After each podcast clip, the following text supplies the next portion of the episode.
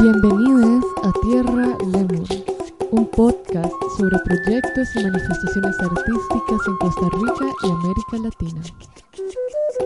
Mi nombre es Paula Rivera, es un placer estar hoy aquí con ustedes. Muchas gracias por acompañarnos en este primer episodio de Tierra Lemur. Hoy tenemos el gran placer de contar con la presencia de Natalia Durán, Milena Castañeda y Caterina Moya de la colectiva Hijas de Margarita. Bienvenidas chicas, es un placer tenerlas hoy aquí en este primer episodio de Tierra Lemur. Para comenzar, chicas, quisiera preguntarles qué es Hijas de Margarita. Bueno, Hijas de Margarita es una colectiva de mujeres que empezó en el año 2017, eh, sobre todo trabajando el tema de la memoria del espacio y eso cómo nos atraviesa como mujeres. Eh, y explorando principalmente la memoria del barrio Amón, pero a su vez también expandiéndonos a otros sitios. Nosotras empezamos en el 2016, eh, gracias a la conversación que tuvimos entre Milena y yo, nos dimos cuenta que tenemos afinidades en el tema de la memoria, las exploraciones de los espacios eh, a su vez, mi madre eh, creció toda su vida y nació en Barrio Amón y es un barrio muy importante para ella. Ella aquí tiene una casa que tiene casi más de 100 años. En este momento habito en ella y Milena también y Kate también. Y en este momento Milena estaba pasando también a vivir, entonces desde ahí empezamos a, a indagar más y empezar a invitar a las otras chicas a participar en el proyecto. Buenísimo, Nati. ¿Y de dónde nace la colectiva Hijas de Margarita? Sí, pues básicamente de esos encuentros que, y afinidades que nos dimos cuenta que teníamos, la importancia de la memoria como latinoamericanas también, como mujeres, en donde hay mucho olvido, muchas cosas que no se nombran, cosas que uno a veces no comprende y que vienen de, secretos familiares o, de cosas que simplemente por ser mujer no, no te mencionan, entonces, bueno, la memoria, reivindicar la memoria a través de, de nuestros cuerpos como primer espacio que habitamos y del espacio que nos rodea, eh, nombrarlo, reconocerlo, eh, empoderarnos y enraizarnos desde ahí, desde nuestra identidad, es muy importante. Claro, y chicas, ¿quiénes conforman la colectiva Hijas de Margarita?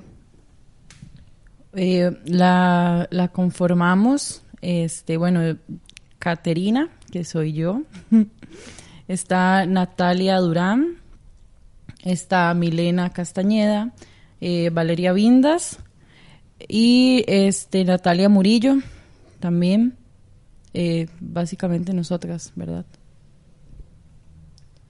Ok, genial.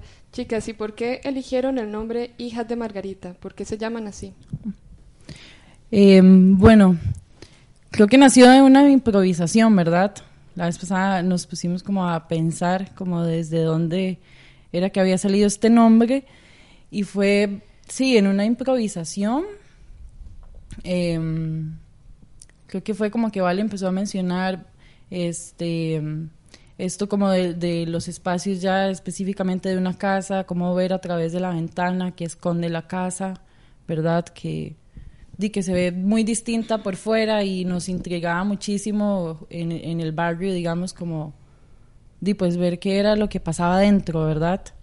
Em, entonces se dio como ese nombre desde ahí, ¿verdad? Em, y después ya investigando como lo que significaba el nombre, encontramos como, como un, sí, el significado pues de lo que es el nombre Margarita. Y bueno, te voy a leer como lo que, les voy a leer lo que, lo que significa. Es, de niña es un verdadero diablito, bastante masculina.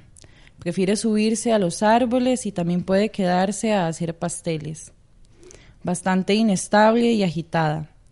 A menudo se muestra desobediente y desordenada.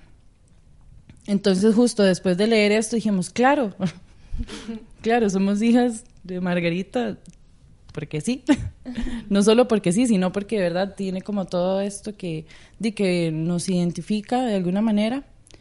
Y, mm, y bueno, también para nombrar como personas que han apoyado a hijas desde que inició, digamos, este, bueno, sin duda está Ivette Gayer, la mamá de Nati, que es como una de las madrinas, ¿verdad? Eh, yo creo que sin ella no sería como posible, ¿verdad? Esto. Em, también está Alessandra de Simone, que es la directora de la casa. De la Casa Cultural de Barriamón. Ajá. Este, también ella siempre nos ha apoyado, ¿verdad? En, los proyectos. Este, em, bueno, hemos trabajado con músicos también. Este, em, José Pablo Arias y Pedro Bedoya, que nos estuvieron acompañando casi que en la primera muestra que hicimos de hijas y también hemos tenido el apoyo desde lo visual, digamos, de foto y video, este Jorge David Morales. Entonces son bien importantes también para la colectiva. Sí, también es como importante mencionar que aunque nosotras somos parte de ese núcleo central, eh, hemos también tenido como la participación de otras colegas, intérpretes, actrices, eh, inclusive eh, mujeres que no precisamente son de la escena y que se han involucrado con nosotras en diferentes eh, exploraciones, laboratorios que pues más adelante vamos a comentarles en este episodio y que, bueno, no podemos mencionar propiamente cada nombre, pero que, queremos rescatar, que eh, realmente hemos ido más allá de nosotras y más allá de eh, solo este núcleo central, eh, han participado diferentes mujeres en este camino que han venido y han dejado como su granito y que también, ¿verdad?, le han dado como un aporte significativo a lo que han sido nuestras investigaciones. Claro, entonces eso significa que la colectiva Hijas de Margarita está conformada principalmente por mujeres de que son artistas escénicas, pero en realidad podría ser un proyecto más interdisciplinario también, ¿cierto? Sí, por supuesto. Eh, de hecho, lo vamos a estar como comentando, nuestros lenguajes eh, no solamente están como encasillados en una sola línea, eh, sí podría decirse que eh, usamos esta multidisciplinariedad en cuanto a la música, al lenguaje físico, al teatro, inclusive a, lo más estético, ¿verdad? por todo este tema del espacio, a la instalación. Entonces, pues sí, eh, podría decirse que tenemos lenguajes eh, diversos y, y por ende con total apertura a trabajar con otras personas que se involucran en este camino. Claro, buenísimo, Mile. Y chicas, ¿cómo son sus procesos creativos? ¿Cómo trabaja Hijas de Margarita? Bien, sí, justo entonces por ahí nuestros eh, procesos creativos em, son fundamentados en tres grandes pilares, ¿verdad? Para nosotras. Eh, sin embargo, los procesos creativos son colectivos ¿verdad? Se, rigen a partir de una colectividad de nosotras mismas, pero es fundamental estos tres pilares, lo que es el espacio, la memoria y la mujer. Cuando eh, hablamos del tema espacio como un pilar que nos brinda los estímulos, ¿verdad? De esa parte senso perceptiva de nuestros trabajos, ¿verdad? Todo lo que es la parte del tacto, de lo visual, de lo sonoro, eh, de lo olfativo inclusive, ¿verdad? El tema del espacio, además de trabajar con los sentidos y nosotros tratamos, nosotras tratamos de trasladar toda esta investigación sensorial también a, a la puesta en escena y además que enriquece la parte histórica del espacio, como lo mencionaba ahora Nati. No podemos dejar de lado la, la, potencia que tiene en este caso Barrio Amón a nivel histórico.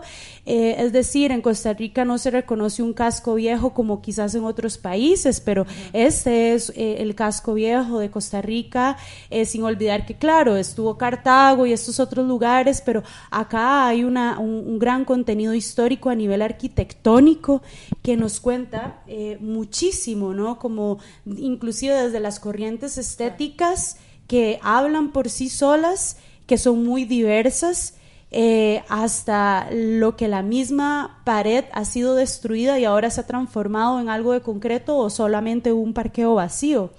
Entonces, este pilar del espacio engloba estas, estas ramas, ¿verdad? Luego saltamos a la parte que es la memoria y, ¿verdad? Progresivamente con el espacio saltamos a la memoria porque este espacio nos trae la memoria. La pared nos cuenta una memoria, las grietas, los llavines, las ventanas, las cortinas, ¿sí? Nosotras casi que éramos un tipo de investigadoras saliendo a la calle, viendo cada detalle, buscando cada exposición relacionada con con el espacio para indagar en esa memoria. Y claro, cuando estábamos en esta primera capa, por así decirlo, de la memoria de la superficie, llegábamos, ¿verdad? Ya al núcleo de eso, ¿no? Como ya pasábamos, por decirlo, la piel al músculo del espacio, a la fascia, al hueso, que eran ahora estas historias de la mujer. Sí, nos empezamos a encontrar que digamos en esta radiografía, llamémoslo así, de, la memoria, encontrábamos eh, ciertas lesiones, ¿verdad? De vinculadas a la mujer, ¿no? Como que entonces saltamos a este otro pilar, la mujer habitando este espacio, contándonos una memoria. Y sin embargo, nosotras como mujeres podíamos darnos cuenta de que era algo que no estaba siendo visibilizado desde Barrio Amón particularmente, porque entonces empezamos a darnos cuenta de que entonces estas paredes estaban mostrando la memoria de una mujer ama de casa en el olvido o de una mujer que trabaja en una pensión pero que realmente es prostituta o de un una indigente que está sentada habitando esa esquina durante no sé cuánto tiempo. Entonces esa mancha de esa pared está hablando sobre esa mujer o esa pintura o ese cuadro está hablando sobre esa huella de esa mujer. Entonces, de una forma muy orgánica, es decir, surgió estos tres pilares. Nosotras no nos planteamos en el proceso creativo, ah, vamos a hacerlo no, sino orgánicamente salen los pilares y a partir de ahí, claro, los reconocemos y conscientemente tomamos la decisión, bien, estos son nuestros pilares y con base a ello se generan estos procesos creativos, van de la mano, surgen, ¿verdad? Como de una forma muy cíclica, se van eh, generando y entonces de alguna manera cada una va aportando de acuerdo a estos pilares y llegar a nuestra colectividad, que es como una gran misión también, es poder llegar como a, ese, a esos ensambles. Pasamos por muchos eh, momentos eh, durante el proceso, ¿no? Momentos de, de que coordinamos, momentos tal vez de no, donde tal vez no estamos ahí, pero a través de la comunicación asertiva vamos encontrándole ese camino. Creo que ha sido también un, un tema que mencionar importante en nuestros procesos, la comunicación. Y a veces no solo la comunicación verbal, eh, Nati particularmente siempre trata de sostenernos mucho esa comunicación a través de la mirada, ¿no? Poder aprender a comunicarnos a través de los ojos sin tener que decir, ¿sabes? Por ahí no, ¿verdad? No, ahí no. Entonces hemos empezado a desarrollar mucho eso, mucho el lenguaje también desde la intuición y no solamente a través de las palabras y, y bueno, eso sería como un, un poco de nuestro proceso, de nuestros procesos. Claro, Mile, qué lindo todo esto que estás mencionando, porque es también plantear el cuerpo ciudad y nuestro cuerpo femenino como un ente que comunica por sí solo y que por sí solo ya es arte, ¿verdad? Y además es muy loco pensar como, o sea, con esto de la memoria, nacemos como una hoja en blanco, ¿no? Nacemos para que el mundo empiece a llenarnos de todos estos elementos que nos van a, ser las personas que somos hoy en día.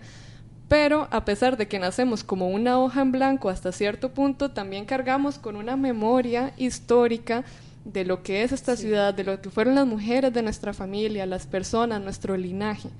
Entonces, en esta línea, ¿cómo se posiciona la colectiva Hijas de Margarita como humanas o como mujeres para dar vida a este arte?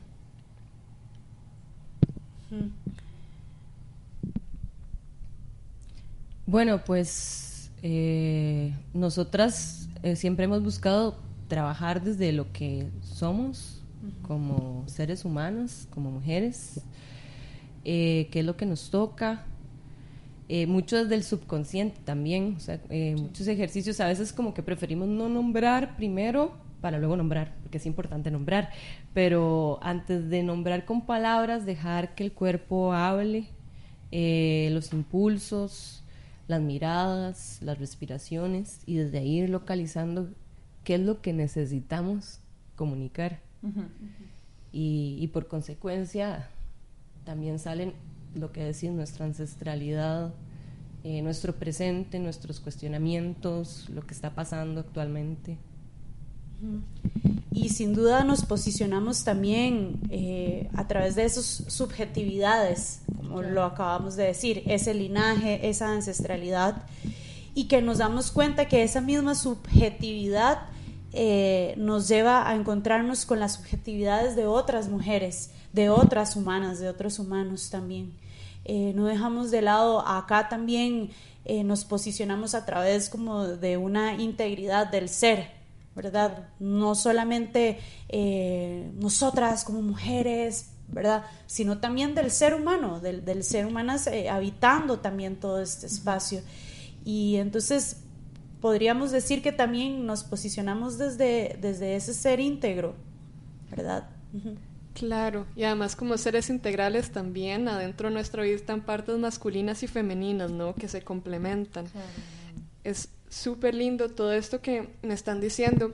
Y digamos, siguiendo en esto como dejar comunicar ese llamado que está como adentro de cada una, los personajes que están en las puestas en escena de Hijas de Margarita ¿Cómo son? ¿Cómo son estos personajes? ¿Vienen desde este llamado interno o son personajes que ustedes han visto en esta memoria de Barriomón? ¿Cómo funciona todo esto? Claro, yo creo que, que es como ambas, ¿verdad? Porque sin duda nace como desde, desde adentro, ¿verdad? Yo le llamo el no sé qué que mueve ahí, pero que está ahí y que sin embargo ahí este, después se liga con imágenes, ¿no? Que vemos en la calle específicamente para estos personajes deambulamos por Barrio Amón para, pues de alguna manera como absorber también eh, y nos encontrábamos con imágenes, sí, como de, por ejemplo, este, Lucy. Ajá, como, eran como fotos. Digamos, ahí está Lucy, que es la, la personaje que, bueno, hizo Mile, eh, que es una prostituta. Eh, la indigente, Dina, ¿verdad? Eh, que sí, que es como algo que mueve desde adentro. Digamos, yo hice como a Dina y era como, wow, o sea, es una mujer indigente, o sea, menstrua también, ¿cómo es su menstruación? O sea, tiene como los las cosas necesarias que, ¿verdad? Toallas, no sé, ¿verdad? Entonces, sí, nos metimos como ahí, después el personaje de Vale, como la señora de casa, ama de casa, como reprimida de alguna manera también por su contexto de año también. Em, y sí, bien, parte de las dos, ¿verdad? Sí, sí, es interesante eso porque parte de, desde la observación. Claro.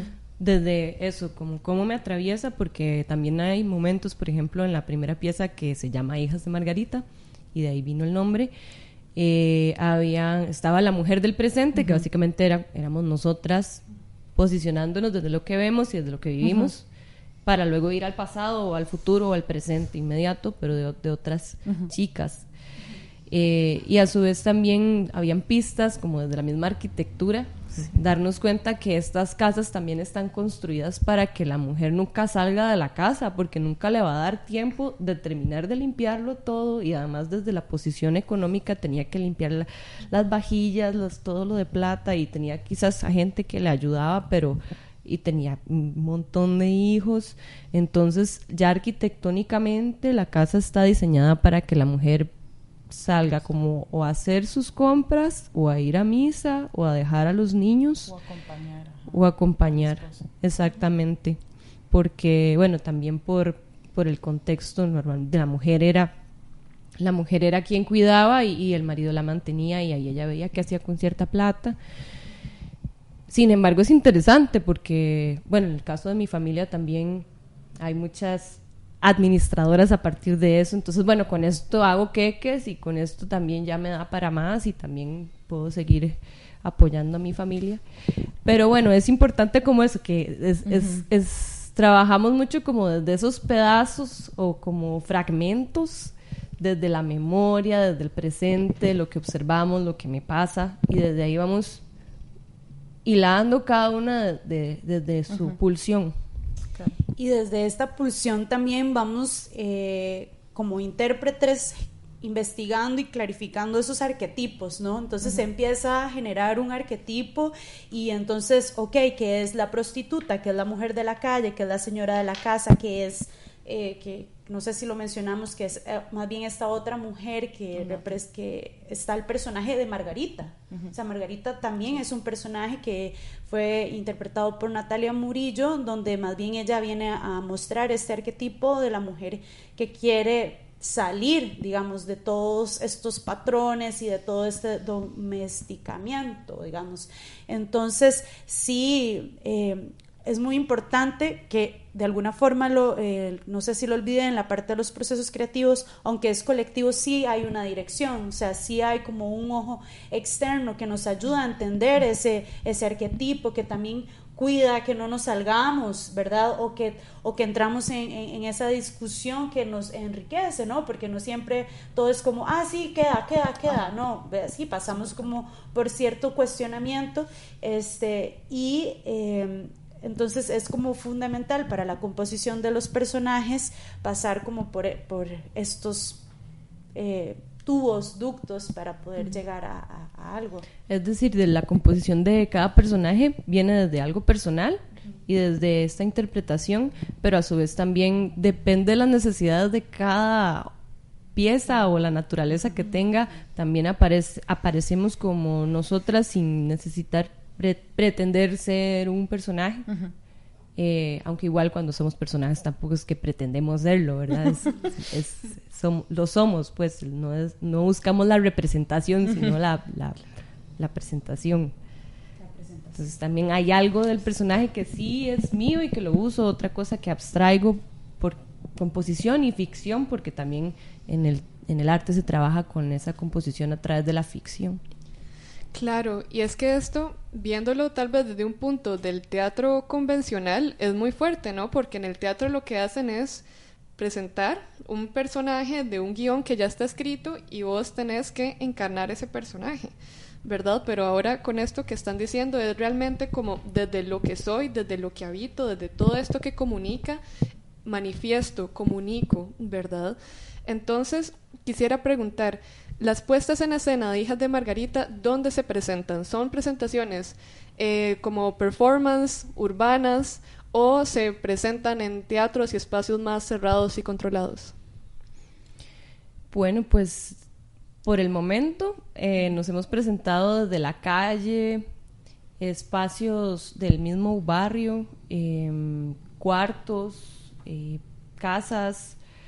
Trabajamos en el sótano, por ejemplo, eh, con los ocupas. También hemos trabajado en la casa de mi madre, Ivette Gayer, que se llama Casa de Barriamón, un espacio para la memoria.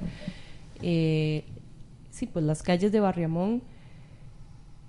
Eh, y esas han sido las necesidades, como, como te digo, de- puede que en algún momento trabajemos en un teatro a la italiana y también está bien porque depende de qué es lo que queremos comunicar. Exacto. Sí, tenemos como una versatilidad, es decir, como hemos estado desde la calle, literalmente la calle, a eh, salas propiamente no convencionales, porque vendrían a ser, qué sé yo, la sala de una casa, como lo menciona, o el patio de la misma casa. y bueno, con eso podríamos dar pie a hablar un poco tal vez de lo que han sido estas puestas en escena que, que Nati nos va a comentar. Claro, sí, pues también hay mucho también de lo que buscamos es romper con esta cuarta pared del teatro clásico y generar complicidad con el público, que también no, no hacer como que si no existiera, ¿verdad? Porque ahí está, mirarlo a los ojos, es parte de la experiencia. Eh, y, y bueno, ¿qué es lo que me diste pie. sobre, las, puestas. Este, las puestas. Bueno, entonces, claro, es ahí donde hemos trabajado desde el 2017 hasta inicios del, del 2020, antes de que viniera la pandemia. Eh, empezamos con Hijas de Margarita, que fue un, un, espectáculo de 15 minutos que rotaba de distintos espacios en la calle, eh, gracias a Amón Cultural, eh, gestado por por Alessandra de Simone y, su equipo. Interrupciones en el 2018.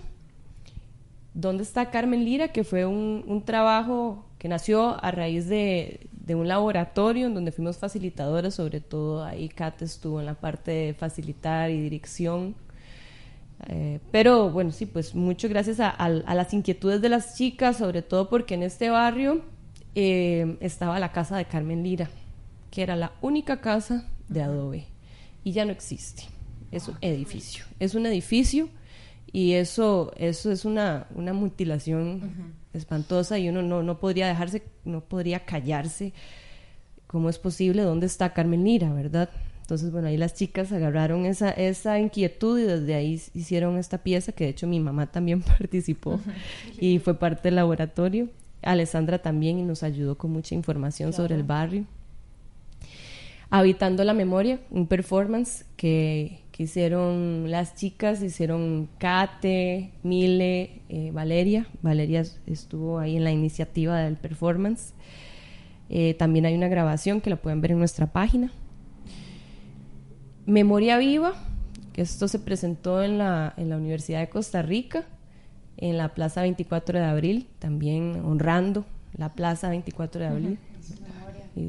Sí, y pues todo lo de Alcoa. Más ahora que Ciencias Sociales, el edificio de Sociales ya no está ahí, ¿verdad? Y está como abandonado y lo insertaron en otro lado. Entonces, ¿cómo no hablar de la Plaza 24 de Abril? ¿Cuántas veces nos hemos, nos hemos reunido ahí para, para la lucha?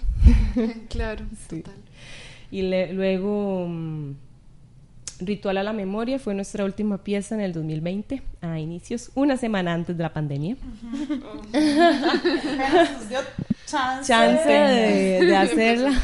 Sí, y, bueno, Ritual a la Memoria fue en la casa de Barrio Amón, un espacio para la memoria, también para Amón Cultural, interviniendo toda la casa. Mi madre eh, tiene la casa, así como la ha estado restaurando, ha hecho un trabajo de restauración minucioso durante más de cuatro años, recolectando objetos, rescatando objetos que eran de la familia. Entonces aprovechamos todo eso para que... Em, estos personajes que también hemos ido desarrollando, otros que fueron saliendo gracias al espacio, eh, exploraran y desde ahí nos contaran la historia de cada una de estas mujeres. El público iba caminando y iba, iba transitando por cada una de, estas, de estos escenarios, desde la clase alta hasta la clase más baja, porque bueno, este barrio tiene eso también. Sí, y importante que, bueno, mencionar ahora que pensaba que decías como si es performance o si es teatro o es danza, ¿verdad? Es decir, cada una de estas eh, puestas que en escena que hemos generado, que menciona Nati, eh, pasan por diferentes lenguajes. Es decir, yo creo que no podríamos decir, esta fue solamente un teatro, mm, no precisamente. Es decir, cada una de las piezas llevan su lenguaje eh, de expresión corporal, inclusive la primera tenía sus momentos coreográficos conscientemente, de, que investigamos con eh, un, bailarín que nos apoyó también. Eh, bueno, nosotras hemos tenido nuestras formaciones independientes desde no solo el teatro, sino también desde la danza, inclusive desde el trabajo estético. Entonces han habido momentos inclusive de instalación.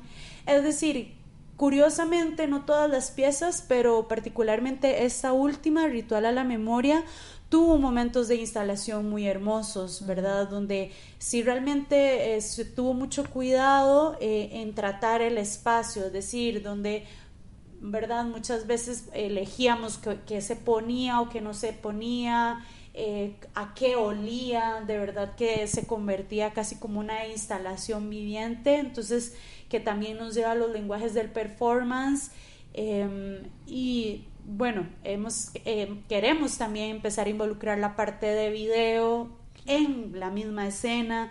Entonces, es decir, como lo mencionamos al inicio, multidisciplinario de alguna forma. Mm. Este, no, no podríamos quedarnos como en una categoría. Sí, sí, volvemos a exactamente lo mismo, a partir de las necesidades y lo que cada una también tiene como herramientas, potenciamos lo que se quiere decir en cada momento. Claro, y la versatilidad, ¿no? La capacidad de adaptarse a los espacios donde están las puestas, a las circunstancias, ¿verdad? Porque también con este tema pandemia, o sea, lo del video es una herramienta, claro, para hacer arte y llegar a la mayor cantidad de personas posibles, ya que no, bueno, sí podemos intervenir los espacios, ¿no? Tal vez es que en este momento socialmente no es tan aceptado. Chicas, yo quisiera preguntarles cuáles son los desafíos que plantea una apuesta callejera digamos, qué elementos hay que tomar en cuenta, qué precauciones, mm, no sé, hablarnos un poquito de eso. Bueno, sí, en la calle hay que tomar en cuenta que puede pasar cualquier cosa. De hecho, pues ahí tuvimos mucho aprendizaje en la primera apuesta porque tuvimos unas experiencias en ensayos en el centro de cine afuera. Eh, justamente estábamos trabajando con el tema de la prostitución y era muy fuerte como habían unos hombres que, que al Chile pensaban que, que, las chicas eran prostitutas y las, las, veían incluso adentro del centro de cine, las veían así como objetos y como perros. Eh, al punto en que llegó la policía con, dos buses porque iban a hacer un, nos iban a, meter a todas, ¿verdad? Porque estábamos en mediodía así, vendiendo el cuervo, ¿verdad? Llegó un gringo también a hablarnos cochinadas y este Nati Murillo le respondió, eh, puede pasar, cualquier cosa, ¿verdad? Y bueno, pues ahí hay que, hay que prever también como que qué, también cómo va a ser el escenario, bueno, de ahí aprendimos que gracias también a Alessandra podemos tener esa comunicación con la policía eh, a la hora de ensayar. ajá, ajá. Y bueno, pues de lo rico de esto es esto, ¿verdad? Que se aprenden tanto de los hallazgos como de los errores y los errores son hallazgos. Eh, hacer, hacer, hacer, equivóquese, equivóquese, que, que solamente así vamos a aprender. Mm, ya también a la hora de estar en escenarios quizás un poco más protegidos dentro del marco de mundo cultural, también tomar en cuenta que, que sí, que hay gente que te puede responder y, y, que eso está súper bien, eh, tanto porque se puede evidenciar el mismo machismo y la violencia heteropatriarcal que hay todos los días, pero que al entrar dentro de la escena se evidencia y se puede ver más claramente. Como también personas que algo les generó, algo les despertó y desde ahí también accionan. Entonces eso es maravilloso. Sí, y también, bueno, justo con estos ensayos descubríamos lo importante de que de pronto llevábamos a, a otras personas a que nos acompañaran a los ensayos, porque teníamos los bolsos, porque empezamos a darnos cuenta de que eso, que pasaban gente tal vez o a observar y ver que como ese, ese clásico acoso callejero, pero también para robarte, ¿no? Entonces teníamos que estar, ¿no? Mejor le decimos a Sutanito, Menganito, a nuestros compañeros, amigos y demás, que si nos pueden acompañar durante el ensayo, porque sí, las primeras veces tal vez salíamos solas y diera esa tensión de que, bueno, no, pero el bolso, pero entonces, ¿verdad? No podíamos como tener esa, esa paz. Eh, ya también para los momentos del performance, jugar con esto de que eh, fácilmente se escapa la energía y la atención del espectador, ¿verdad? Entonces como que es un nivel de, de, posicionamiento desde el momento uno que salíamos de la casa donde nos cambiábamos a la acción. Es decir, no es que nos esperábamos a llegar ya a presentar, digamos, la performance o, la pieza escénica para estar en personaje, sino siempre decidíamos del momento uno que poníamos el pie en la calle, estábamos ahí en personaje. Entonces desde ahí empezaba la dinámica y creo que es algo como intérpretes que nos ayuda a ir acumulando para que cuando llegamos, ¿verdad? Ya, ya, estás ahí. O sea, es como todo un, un recorrido que nos ayudaba a irnos metiendo cada vez más en, en lo que íbamos a habitar. Eh, sí, creo que sería como de, de, esos puntos que la calle te ofrece y bueno, también que de pronto se podía meter alguien, ¿no? Se puede meter y querer participar y cómo manejas ese contacto con el público que existe, como lo menciona Nati, no es que no existe, rompemos completamente con esa tradición que, que, está todo bien, que nosotras no la jugamos, el tema de la cuarta pared, entonces, y también nos permitimos que si eso llega a pasar, cómo lo involucramos. Eh, que si pasaban y tal vez chiflaban los carros o decían algo por, y por todo el tema de cómo son las prendas y cómo estás vestidas, que inevitablemente sabemos que no tiene por qué ser así, pero sucede, no es lo mismo si van a ver a la mujer con un shirt y unas botas que si está una con un vestido largo, ¿verdad? Entonces, como que de fijo sucedía y bueno, cómo lo, lo involucrábamos. Eh, sí, uno de los grandes retos, eso, como sostener al público ahí en la rueda, que le llaman en la calle, ¿verdad? En ese ruedo que de no, no existe como primera llamada, segunda llamada, ¿no? ¿Verdad? Sino no, usted misma poniendo todo su cuerpo y sudor y junto con la dirección a sostener a, a, a esos, a las, a las y los espectadores. Sí, ahí también, este, bueno, a equipo también de sonido a veces ha sido importante y, em, y bueno, eso es también otra cosa que, que probablemente para próximas funciones en la calle vamos a tener más, más resuelto. Porque la calle, la calle tiene muchos estímulos. Están los carros, están las personas, están... Entonces, ¿cómo, cómo no hacer que la calle nos coma, sino al contrario? cómo generar, eh, tomar la calle y hacer el escenario. Wow, claro, total. Y es que es eso, ¿no? El arte y la puesta en escena lo que hace es venir a mostrar todo esto que está ahí, ¿no? Y entonces a las personas es muy fuerte porque puede hacerte espejo como con esos personajes que están ahí, tal vez de pronto una persona pasa y se siente identificada con ese ser que está ahí en la ciudad, o te puede confrontar también, ¿verdad? Como, o sea, sí, está un cuerpo aquí que está representando a una prostituta, pero eso no significa que estoy en el derecho de apropiarme de ese cuerpo, ¿verdad? Entonces la gente también se siente como, como confrontada y es un poco fuerte, ¿no? Yo siempre me acuerdo de una experiencia haciendo un performance en la Avenida Central y como con esta línea que ustedes estaban hablando, como de cómo pueden reaccionar las personas y demás, y como que en la calle puede pasar cualquier cosa.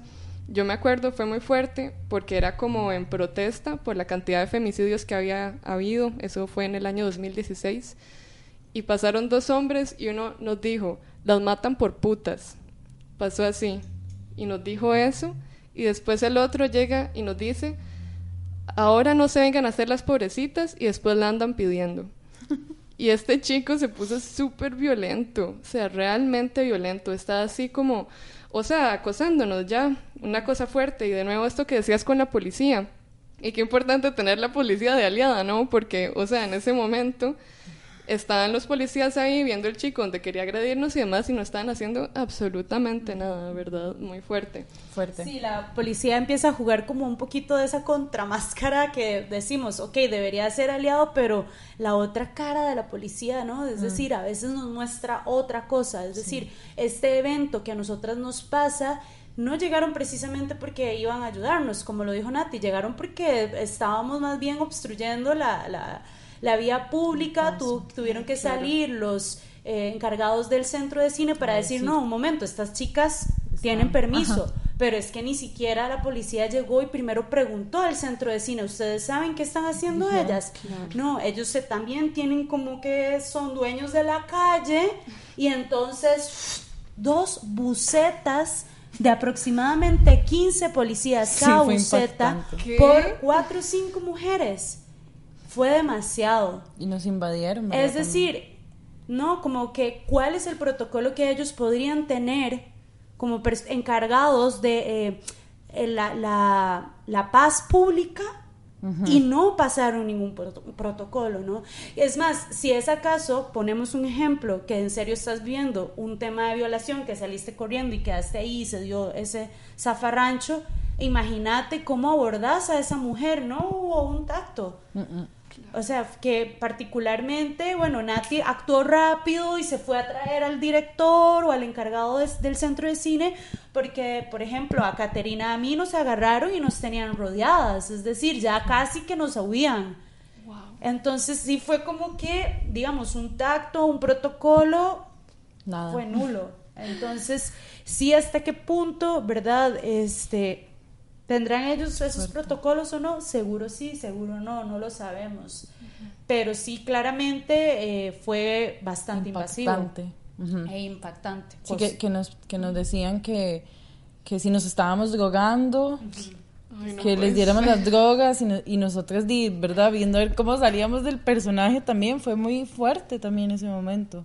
Sí, fue ¿Verdad? una muy De- buena escuela de pura Sí. calle, digamos. Eso no se aprende en ninguna, en ninguna universidad. Es decir, eso solo estando ahí. En la calle. Ajá. Qué fuerte, o sea, en realidad el acontecimiento en sí es bastante performático, ¿no? Sí, sí, Sí, ya por sí, solo lo era. Sí, de hecho, has estado grabando. Sí, de hecho eh, lo hablamos como por tres horas, yo creo. Sí. Y después seguíamos hablándolo muchísimo, ¿verdad?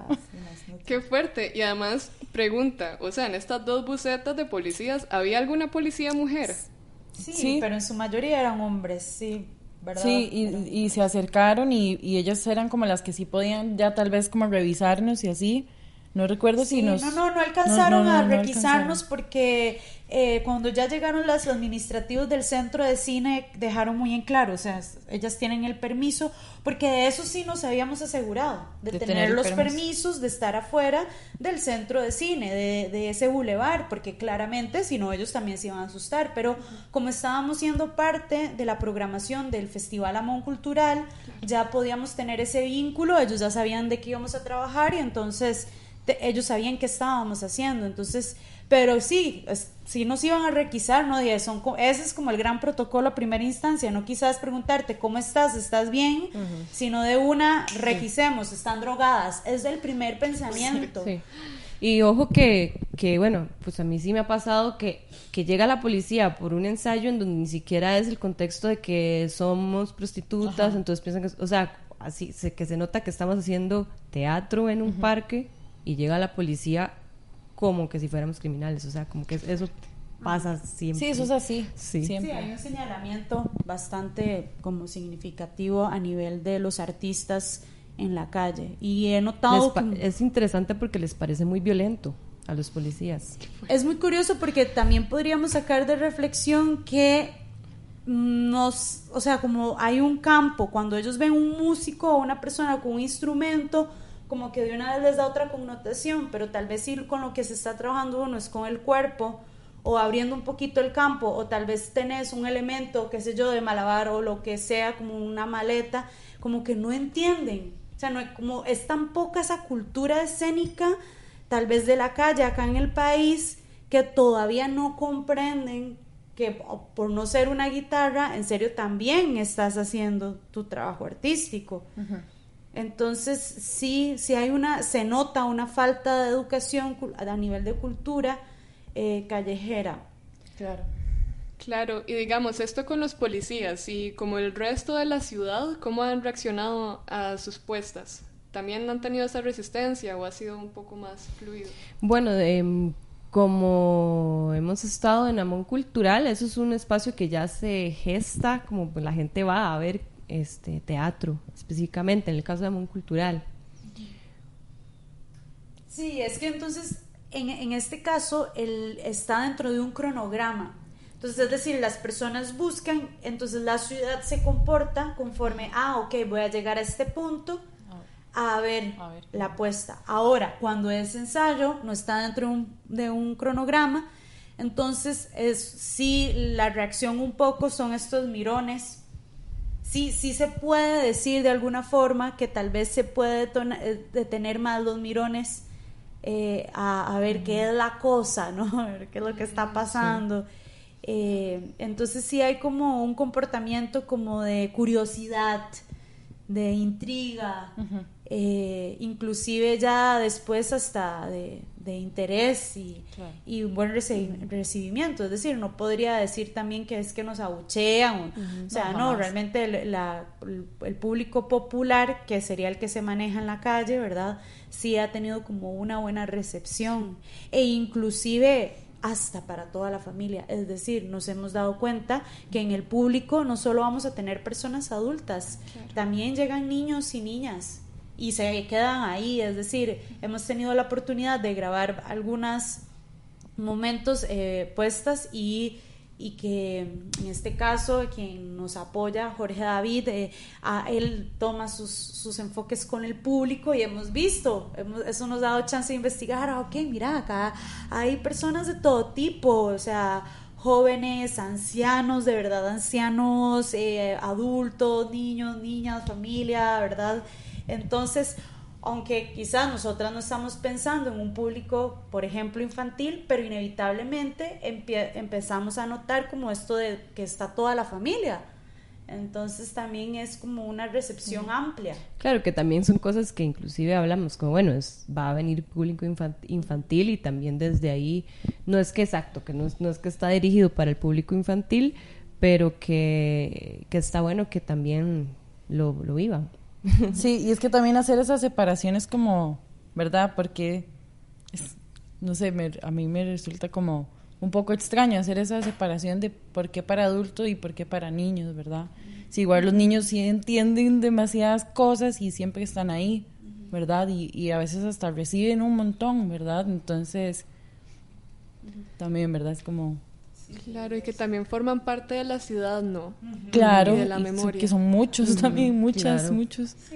Sí, sí, y, también es rico como de, de pronto ver a un niño ya vos ahí, este, en la escena con el personaje, encontrarte a un niño y mirarlo es riquísimo, digamos, es como te está enviando un montón de cosas riquísimas y bueno, eso es como ese contacto con el público, ¿verdad? También pasa con adultas mayores que en esta presentación del que hicimos este año, andaba una señora súper hermosa y andaba súper feliz y al final nos, me, o sea, me dijo como, ay, me encantó, usted era como, como, como, una, como una mujer que mataron, ¿verdad?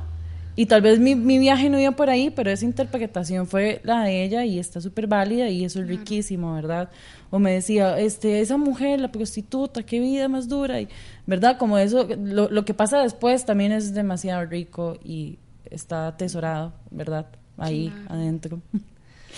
Claro, y es que eso es lo lindo del arte, ¿no? Como, o sea, una tiene una propuesta, pero al final la gente lo ve desde su subjetividad, Exacto. Que ahí volvemos, ajá. Claro, chicas. Bueno, ya para ir finalizando con esta conversación, quería preguntarles. Aquí se han tocado muchos temas, ¿verdad? De la memoria, de la conservación, tal vez de edificios históricos de Barrio Mont, de cómo nos atraviesa la ciudad como mujeres, cómo nos posicionamos como mujeres. ¿Por qué es importante manifestar todas estas luchas a través del arte?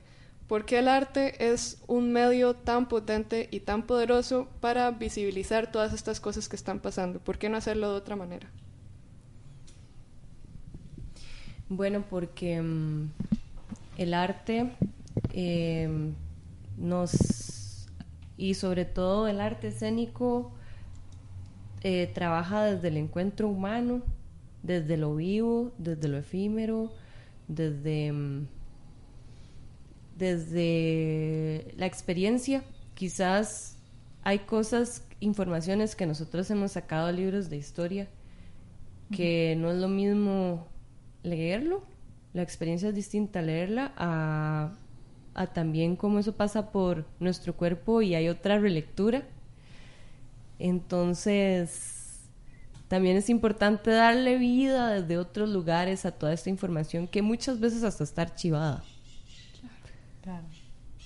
Sí, también porque pone em, por decirlo de una forma metafórica, en la mesa temas eh, que posiblemente no se hablan, ¿sí? temas que incomodan, temas que mejor dejémoslo ahí.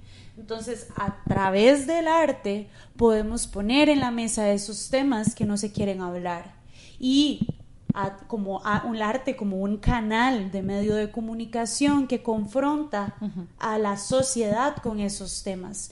Entonces, vuelve la mirada a su viaje personal. Entonces es, ese vínculo que se genera con todo lo silenciado, con todo lo que no se dice, para poder llevarlo a la mesa y hablar de ello y saber que, eh, por ejemplo, en un barrio donde estuvo tan colocada la clase burgués, ahora está tan colocada la clase más marginada como la indigencia y la prostitución. No hablemos de eso, no, no, ok, sí, hablemos de eso, pasa. Entonces, son como ese, canal, ¿verdad? Para poder filtrar temas importantes que no se hablan y que tampoco nos van a enseñar precisamente ni en la escuela ni en el colegio. Sí, y, también sumando a todo lo que dicen las chicas, ya, ¿verdad? Em, di, porque somos humanas, ¿verdad? Creo que ahí va como somos humanas este, siendo artistas, ¿verdad? No sé cómo suena eso, pero... ¿Verdad? Pero somos, somos parte de esta sociedad, ¿verdad?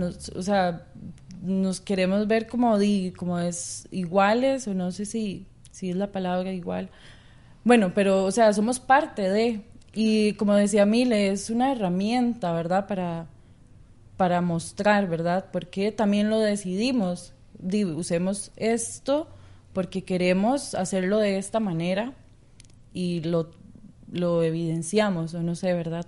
Eh, lo mostramos.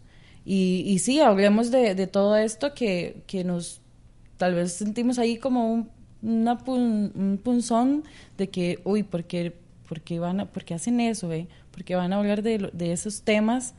Eh, hablemos de lo feliz, no, no, no, o sea, hablemos de, desde, desde la realidad y desde esta verdad, ¿verdad? Eh, verdad, verdad. ¿Verdad que sí? sí, por ahí. Buenísimo, chicas. Bueno, para finalizar, las chicas querían compartirnos un poema, entonces las dejo para que no lo lean.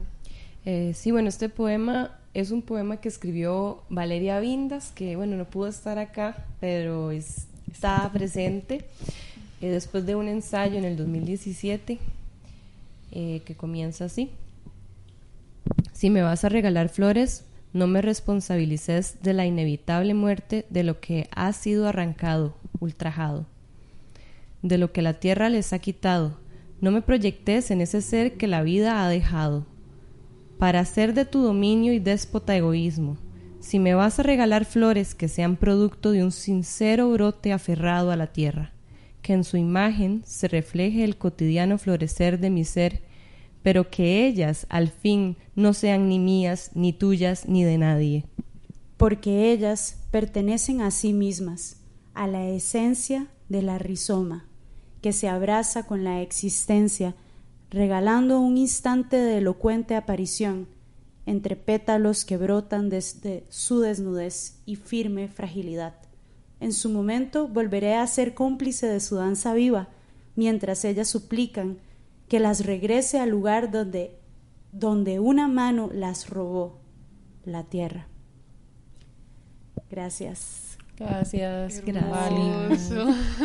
Chicas, un placer tenerlas hoy. Bueno, también para finalizar, una vez más, eh, quería que nos dijeran dónde pueden encontrarlas, dónde pueden encontrar su trabajo, sus videos y demás. Eh, sí, tenemos una página en Facebook, eh, pueden buscarla como Hijas de Margarita. Y este, en Instagram tenemos también una cuenta que también bajo el mismo nombre, Hijas de Margarita.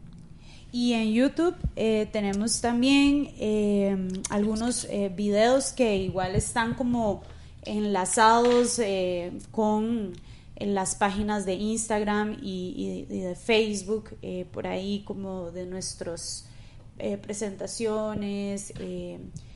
sí, estamos como en, ese, en esas tres canales. Buenísimo. Bueno, y ahora en el podcast Tierra Lemur también Así que chicas, muchísimas gracias, aprendí muchísimo de ustedes. Gracias, Pali. Gracias a vos. Qué lindo tenerlas en este primer episodio, chicas. Y bueno, seguimos trabajando juntas siempre. Sí. No se olviden de seguir a Hijas de Margarita en sus páginas en Facebook, Instagram y YouTube. Entonces nos vemos en la próxima. Hasta luego. Muchas gracias por acompañarnos. Recuerden seguirnos en nuestras páginas en Facebook e Instagram o bien hacernos una donación en patreon.com. Hasta la próxima.